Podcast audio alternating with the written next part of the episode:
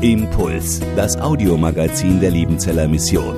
Predigten, Veranstaltungen und Specials weltweit am Leben dran. Impuls zum Nach- und Weiterdenken.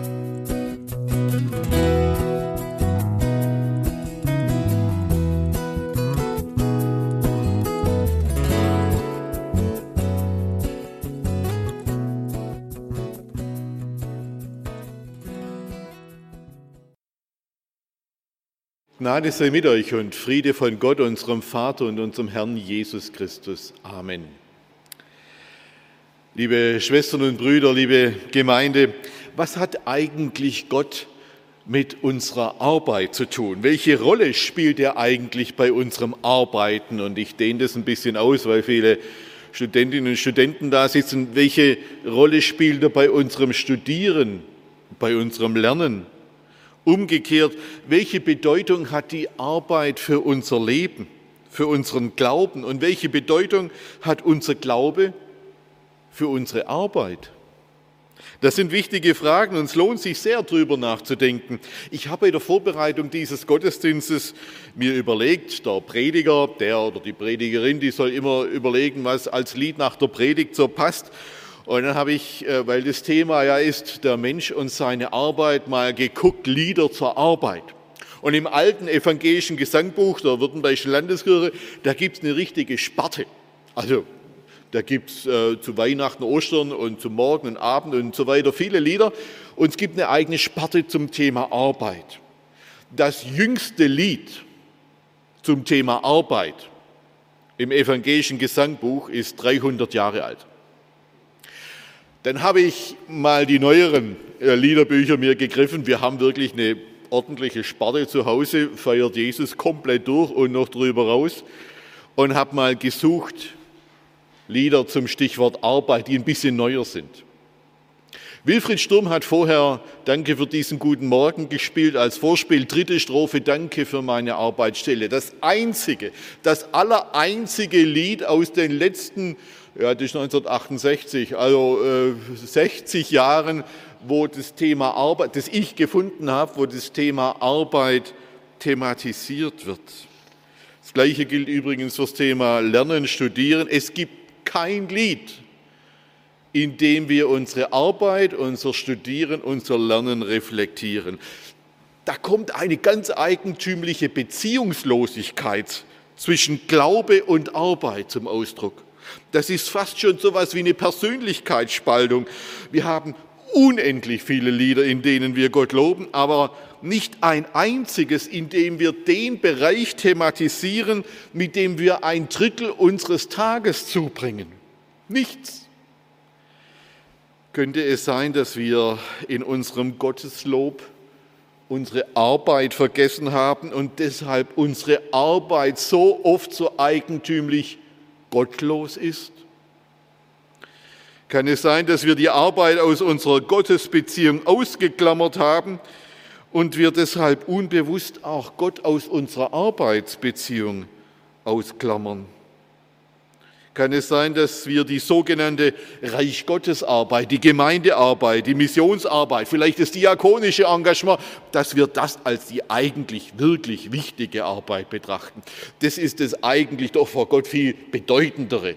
Und das andere ist vielleicht das, womit wir unser Geld verdienen, eine Art Mittel zum Zweck, sowas wie ein notwendiges Übel muss halt sein. Man muss ja irgendwas verdienen, um sich und seine Familie durchzubringen. Aber das Eigentliche, passiert eigentlich nach Feierabend. Das Eigentliche passiert bei denen, die sich senden lassen in Mission und Diakonie, die in der Gemeinde hauptamtlich arbeiten. Es gibt übrigens keine einzige Bibelstelle zur Hauptamtlichkeit. Das Stichwort gibt es nicht, weder im Alten noch im Neuen Testament. Es gibt auch kein Stichwort Ehrenamtlichkeit. Mir ist es um diese Fragen sehr ernst, weil es nicht das erste Mal in der Kirchengeschichte ist, dass man Glaube und Arbeit wie zwei getrennte Welten behandelt. Die Folgen in der Kirchengeschichte waren verheerend, als im Zuge der Industrialisierung im 19. Jahrhundert die Arbeitskraft des Menschen zur Ware wurde und der Mensch mit seiner Arbeitskraft ausgebeutet und am Ende weggeworfen wurde, als man junge Männer, eigentlich Kinder, die waren 13, 14, 15, die hat man dann auch 13, 14, 15 Stunden am Tag schuften lassen, malochen lassen. Man hat ihre Arbeitskraft in den Bergwerken, Bergwerken ausgebeutet, in den neuen Fabriken hat man sie ausgebeutet. Da haben Kirchen und Gemeinden nicht eingegriffen, sondern zugesehen. Man hatte nichts dazu zu sagen, weil man nicht verstanden hat, dass der Wandel in der Arbeitswelt im Zuge der Industrialisierung zuerst soziale Probleme schafft und dann geistliche Probleme verursacht. Wer an sechs Tagen 15 Stunden täglich schuften muss, der kann keine sozialen Beziehungen mehr pflegen. Der kann sie nicht nur nicht pflegen, sie zerrütten, sie zerrütten, sie zerfallen, sie gehen kaputt. Und wer sechs äh, Tage lang 15 Stunden mal hoch, der geht am Sonntag garantiert nicht in einen Gottesdienst. Der kann nicht mehr in einen Gottesdienst gehen. Die Antworten haben andere gegeben. Gekümmert haben sich andere. Es waren die Herren Karl Marx, Friedrich Engels und Ludwig Feuerbach, die über den immensen sozialen Problemen, die über diese immensen sozialen Probleme nachgedacht haben und über die Entwicklungen, die sie mit sich brachten. Und der Grund, warum bis spät ins 20. Jahrhundert, wenn wir genau nehmen, bis in die Gegenwart hinein, die Arbeiterschaft weltweit eine tief antikirchliche, antireligiöse Prägung hat, dann hat es mit diesen Entwicklungen im, im 19. Jahrhundert zu tun, als die Antworten vom Kommunismus und Sozialismus gegeben wurden und die Lösungen von Gewerkschaften erarbeitet wurden und nicht von Christen. Als man in den Kirchen eigentümlich wortlos, stumm und schweigsam war über die Not der Arbeiterschaft wenn wir in unseren Gemeinden, in unseren Gemeinden, in unseren Predigten, in unseren Liedern, in unseren Gebeten und in unserer Theologie den großen Bereich der Arbeit ignorieren, dann ignorieren wir ein Drittel der Lebenszeit von uns Menschen und ein, äh, ein Drittel der Alltagszeit und ein Viertel der Lebenszeit. Dann überlassen wir einen ganz wesentlichen Teil unseres Menschseins einer geistlichen und theologischen Heimatlosigkeit. Ihr Lieben, wenn ihr musikalisch seid, denkt drüber nach, Lieder zu schreiben, übers Arbeiten, übers Lernen, übers Studieren. Wir müssen das wieder zueinander bekommen. Wenn wir nur über Gemeindearbeit und Missionsarbeit nachdenken, dann ist das zu wenig, viel zu wenig, weil Gott sehr viel mit unserer Arbeit zu tun hat. Ich möchte das in drei Punkten entfalten. Der erste Punkt, in der Arbeit macht uns Gott zu seinen Schöpfungspartnern. Gott macht uns zu seinen Schöpfungspartnern in der Arbeit. Die Bibel, die ist nicht in einem luftleeren Raum entstanden, sondern in nächster Nachbarschaft äh, von antiken Großkulturen und ihren Weltanschauungen und Ideologien. Und hier lohnt sich schon ein kurzer Seitenblick. Im babylonischen Schöpfungsmythos Enuma Elish, da schaffen sich die Götter Menschen um sich selbst von der Sklavenarbeit zu befreien. Der Mensch wird nur aus einem einzigen Grund geschaffen, nämlich aus dem Grund, weil die Götter Sklaven brauchten. Sklaven, die sie anbeteten, die ihnen opferten und die sie bedienten. Der Mensch ist als Göttersklave hier geschaffen worden und seine Arbeit geschieht immer unter Zwang. Und entsprechend geschieht sie widerwillig, geschieht sie gleichgültig, teilnahmslos, erwartungslos und hoffnungslos. Erlösung Erlösung im babylonischen Schöpfungsmythos ist gleichbedeutend mit Erlösung von der Arbeit. Arbeit ist das Übel und Heil ist die Erlösung von diesem Übel. Das ist ein Erlösungsgedanke, der sich übrigens bis in die säkularen Ideologien des 20. Jahrhunderts durchzieht. Je weniger ein Mensch arbeitet, umso besser wird es ihm gehen. Das ist ein religiöser Satz kein christlicher, ein religiöser Satz.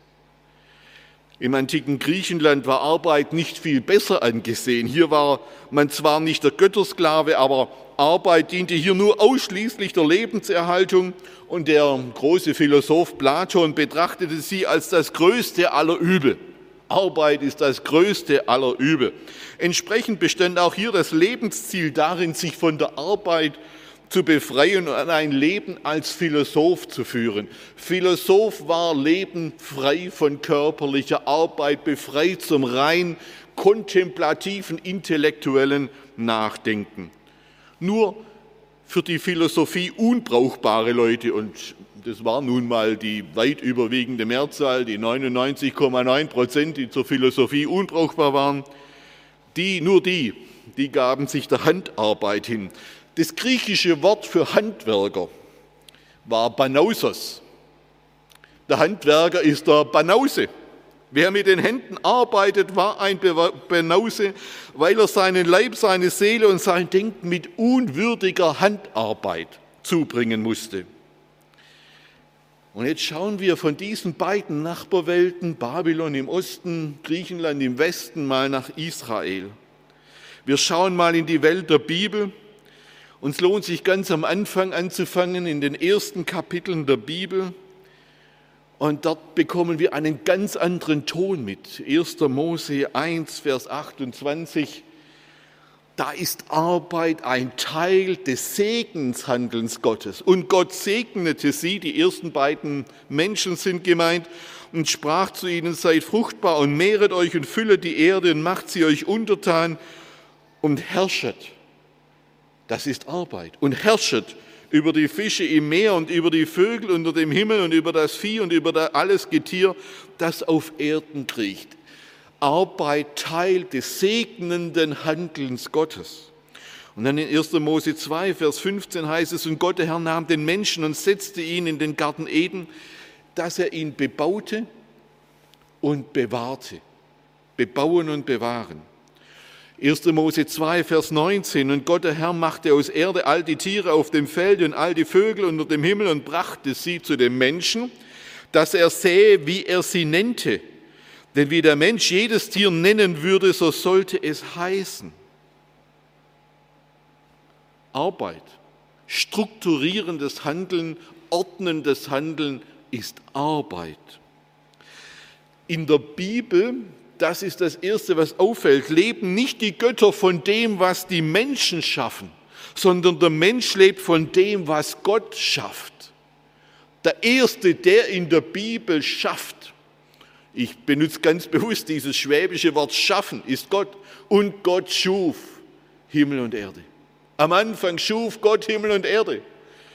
Der erste Schaffer in der Bibel ist Gott und Menschen leben von dem, was Gott schafft. Bevor ein Mensch arbeitet, arbeitet zuerst Gott. In der Bibel ist der Mensch nicht als Göttersklave geschaffen, sondern er ist Schöpfungspartner. Er wird beteiligt am schöpferischen, kreativen Handeln Gottes. Er bekommt einen Herrschaftsauftrag über die Tierwelt. Er bekommt eine schöpferische Verantwortung für diese Welt. In unserer Arbeit soll unser kreatives, unser schöpferisches Potenzial zum Vorschein kommen. Nur dann werden wir nicht müde von der Arbeit. Arbeit muss etwas Kreatives, Schöpferisches enthalten. Wenn in unserer Arbeit nichts von dieser Schöpfungspartnerschaft aufleuchtet, dann erschöpfen wir uns auf Dauer. Das schöpferische Tun ist der beste Schutz vor der Erschöpfung. Und dann soll er der, soll der Mensch den Garten Eden bebauen und bewahren. Der Mensch bekommt ein Nutzungsrecht an der Erde und einen Verwaltungs- und Bewirtschaftungsauftrag, um es mal etwas technisch auszudrücken. In diesem Auftrag werden das ökonomische Handeln und das ökologische Handeln zu einer sich ergänzenden Partnerschaft zusammengebunden. Bebauen und bewahren heißt Ökonomie, jawohl, Markus Gottke ist Professor für Wirtschaft, BWL und so weiter. Und zum anderen kommt die Ökologie dazu, das bewahrende Handeln. Das Bebauen der Erde und das Bewahren der Erde gehören im gleichen Maße zum Herrschaftsauftrag des Menschen über die Erde und am Vergessen dieser Duplizität, dieser Partnerschaft, dieser Doppel, dieses Doppelgebotes leiden wir bis heute. Unsere Klimakatastrophe, unsere Umweltkatastrophe, hat mit dem Vergessen dieser Duplizität zu tun. Doppelauftrag, bebauen und bewahren. Und indem der Mensch den Tieren Namen gibt, da ordnet er seine Welt, da strukturiert er seine Welt. Interessant, dass Gott das nicht selber tut, dass Gott das nicht selber macht, sondern er delegiert es an den Menschen. Hier geschieht so etwas wie wissenschaftliche Arbeit, wenn man etwas benennt, einem einem Gegenstand einen Namen gibt, einem Tier einen Namen gibt, dann muss man es verstehen. Und in der biblischen Namenswelt steckt immer etwas vom Wesen einer Sache drin. Um etwas benennen zu können, zu ordnen zu können, strukturieren zu können, muss man die Dinge verstehen. Hier ist schon ganz am Anfang, im zweiten Kapitel der Bibel, so etwas wie der Auftrag zu einem wissenschaftlichen Forschen, einem wissenschaftlichen Denken äh, verborgen indem der Mensch beherrschend und ordnend, bebauend und bewahrend arbeitet, indem er seine Umwelt benennt und strukturiert, erfüllt er den Willen Gottes, ist er Gott gehorsam, steht er im Dienst vor Gott und wird zum Partner seines Schöpfungshandelns. Und genauso erfährt sein Leben Sinnstiftung. Nochmal, Arbeit ist Teil des Segens Gottes. Es ist ein Segen, dass wir arbeiten dürfen und beteiligt werden an diesem Schöpfungshandeln. Arbeit macht Sinn. In der tiefen Struktur dieses Satzes liegt die Wahrheit. Arbeit macht Sinn. Dann müssen wir aber noch ein zweites sagen. In der Vergeblichkeit der Arbeit begegnet uns der Schatten unserer Schuld. In der Vergeblichkeit der Arbeit begegnet uns der Schatten unserer Schuld. Die Tonlage von 1. Mose 1 und 2 ist nicht die einzige Tonlage, mit der in der Bibel über Arbeit gesprochen wird. In 1. Mose 3 ist von den Folgen des Sündenfalls die Rede und dabei geht es auch um den Fluch Gottes. Es ist der Fluch Gottes über der Arbeit des Menschen. 1. Mose 3, 17 bis 19. Und zum Mann sprach er, weil du gehorcht hast der Stimme deiner Frau und gegessen von dem Baum, von dem ich dir gebot und sprach, du sollst nicht davon essen verflucht, verflucht sei der Acker um deinetwillen. Mit Mühsal sollst du dich von ihm nähren dein Leben lang. Dornen und Disteln soll er tragen und du sollst das Kraut auf dem Felde essen. Im Schweiße, im Schweiße deines Angesichts sollst du dein Brot essen, bis du wieder zur Erde werdest, davon du genommen bist, denn du bist Erde und sollst zur Erde werden. Da ist zunächst vom auferlegten Tod die Rede, der schlimmsten Folge der Sünde. Und direkt danach kommt der Fluch über der Arbeit des Menschen als der zweitiefgreifendsten Folge des Sündenfalls. Aus Arbeit wird Mühsal, aus dem Schaffen wird Schufterei, aus Machen wird Maloche. Gottes Arbeiten am Anfang der Weltschöpfung war schweißfrei. Und Gott schuf indem er spricht. Und Gott sprach, es werde Licht und es ward Licht. Und Gott spricht und es wird etwas, das ist Schaffen in müheloser Leichtigkeit, schweißfrei, anstrengungsfrei, mühsalsfrei. Und plötzlich zieht die Mühsal ein. Das Arbeiten wird auf einmal schweißtreibend, wird zur Schinderei, auf einmal kommt nicht nur Schweiß und Schinden ins Spiel, auf einmal kommt Sinnlosigkeit und Vergeblichkeit mit hinein. Und das kommt sinnbildlich im Unkraut zum Ausdruck. Unkraut hört ja nicht auf. Unkraut ist sinnlos. Unkraut ist nutzlos. Und diese Sinnlosigkeit und Nutzlosigkeit gehören fortan zum Arbeiten mit dazu. Das ist in unserer modernen Arbeitswelt ja nicht anders. Da gibt es Projekte, die fehlschlagen. Da gibt es viel Arbeit, die am Ende für die Katz sein kann. Da gibt es Neubauten, die nicht fertig werden und wieder abgerissen werden müssen. Da gibt es Arbeit, die keinen Gewinn abwirft, von der man nicht leben kann. Ich werde ein Bild in meinem Leben nie vergessen. Mein Vater war ein leidenschaftlicher Hobbygärtner. Er hatte einen kleinen Schrebergarten und dort hat er jeden Quadratzentimeter dieses kleinen Gartens bebaut. Und im Sommer und Herbst hat er dann stolz seine Früchte geerntet und nach Hause getragen. Er hat sie verschenkt an die Nachbarn und hat sich gefreut am Dank für die Gurken und die Tomaten und was da alles an Äpfeln und Birnen alles rauskam. Es war 1972. Es gab da im August einen, ein Unwetter mit Hagelschlag, wie ich es nie vorher und nie nachher erlebt habe. Wir haben nachher mit Schneeschaufeln die Hagelkörner 30 Zentimeter hoch den Weg freigeschippt. Innerhalb von 20 Minuten war alles kaputt. alles kaputtgeschlagen. All das, was schon an den Bäumen und den Sträuchern und Tomaten, Gurken, Äpfeln, Birnen hing, war kaputt, kaputt geschlagen vom Hagel. Mein Vater war in diesem Garten drei bis vier Stunden täglich, die ganze Jahr hindurch, drei bis in, sofort nach der Arbeit.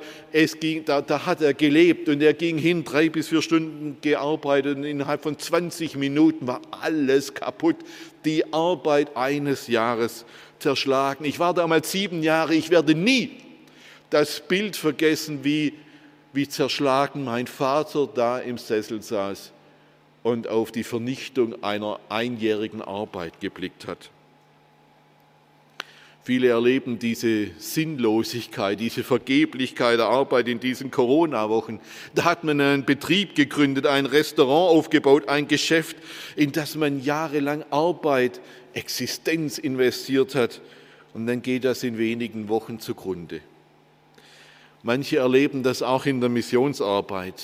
Wir haben viele Missionarinnen und Missionare, die jahrelang schuften und manchmal nach Hause kommen, ohne dass man viel gesehen hat, ohne dass man Früchte sieht. Unsere Arbeit findet unter dem Schatten eines Fluches statt, der auch in frommen Türen und Betrieben nicht endet. Zum Fluch der Arbeit gehört auch, dass sie für uns zu einer Last werden kann, dass wir an ihr kaputt gehen können. Man kann in einer Arbeit aufblühen, man kann in ihr aber auch ausbrennen. Arbeit kann Lust machen, Arbeit kann aber auch Frust erzeugen. Und Arbeit kann auch süchtig machen. Sie kann Menschen, Ehen und Familien zerstören. Man kann sich in der Arbeit verlieren, im ganz umfassenden Wort, Sinn des Wortes verlieren. Arbeit Arbeit kann zur Hure werden, die uns verführt. Sie kann zum Drachen werden, der uns frisst. Sie kann zum Pharao werden, der uns versklavt. Arbeit, ja, Arbeit kann viele Gesichter bekommen. Und damit uns der Fluch über unsere Arbeit nicht zerstört, hat ihr Gott selbst eine Grenze gesetzt. Das Sabbatgebot, das Gebot, am siebten Tag zu ruhen, soll uns davor bewahren, dass unsere Arbeit uns zerstört, dass dieser Fluch über der Arbeit uns kaputt macht. Im Grunde ist das Sabbatgebot, das Ruhegebot am siebten Tag so etwas wie die erste Sozialgesetzgebung der Welt, das im Alten Testament auch den Sklaven, sogar die Nutztiere, den Ochsen und den Esel vor der grenzenlosen Ausbeutung schützen soll. Der Gott, der uns in der Schöpfung zu Mitschöpfern macht und uns ein sinnvolles, erfüllendes und kreatives Arbeiten eröffnet, der legt nach dem Sündenfall einen Fluch auf unsere Arbeit. Und gleichzeitig begrenzt derselbe Gott, der unsere Arbeit mit einem Fluch belegt hat, die Wirkungen dieses Fluches, so dass wir trotz Disteln und Dornen nicht kaputt gehen müssen an diesem Fluch. Ein drittes und letztes, in Christus. In Christus bekommt unsere Arbeit einen Ewigkeitswert. Im Neuen Testament begegnet uns zunächst etwas Erstaunliches. Das ewige Wort Gottes wird Fleisch. Gott selbst kommt in Christus und wohnt unter uns und das ewige Wort Gottes wird Handwerker, wird Handwerker. Jesus, der Sohn Gottes, der Messias, der König aller Könige, der Herr und Heiland, wird Bauhandwerker. Jesus war Zimmermann. Im Griechischen steht hier das Wort Tekton. Das heißt so viel wie Architekt, Zimmermann, Maurer und Dachdecker in einem. Multifunktionshandwerker. Ein Tekton, ein Bauhandwerker, war Handwerker für alle Gewerke eines Hauses, vom Keller bis zum Dachfürst. Ich weiß nicht, ob es Keller gab, aber egal. Das war Jesus, ein Häuslesbauer. Ich stelle mal die These aus, deshalb lieben Schwaben Jesus so sehr, weil er Häuslesbauer war. Bei uns gibt es so viele Bausparkassen wie nirgendwo sonst. Nirgendwo gibt es mehr Bausparer als im Schwabenland und wahrscheinlich gibt es auch deshalb so viele Jesus-Fans im Schwabenland. Da ist eine tiefe innere Arbeitsbeziehung zu Jesus da.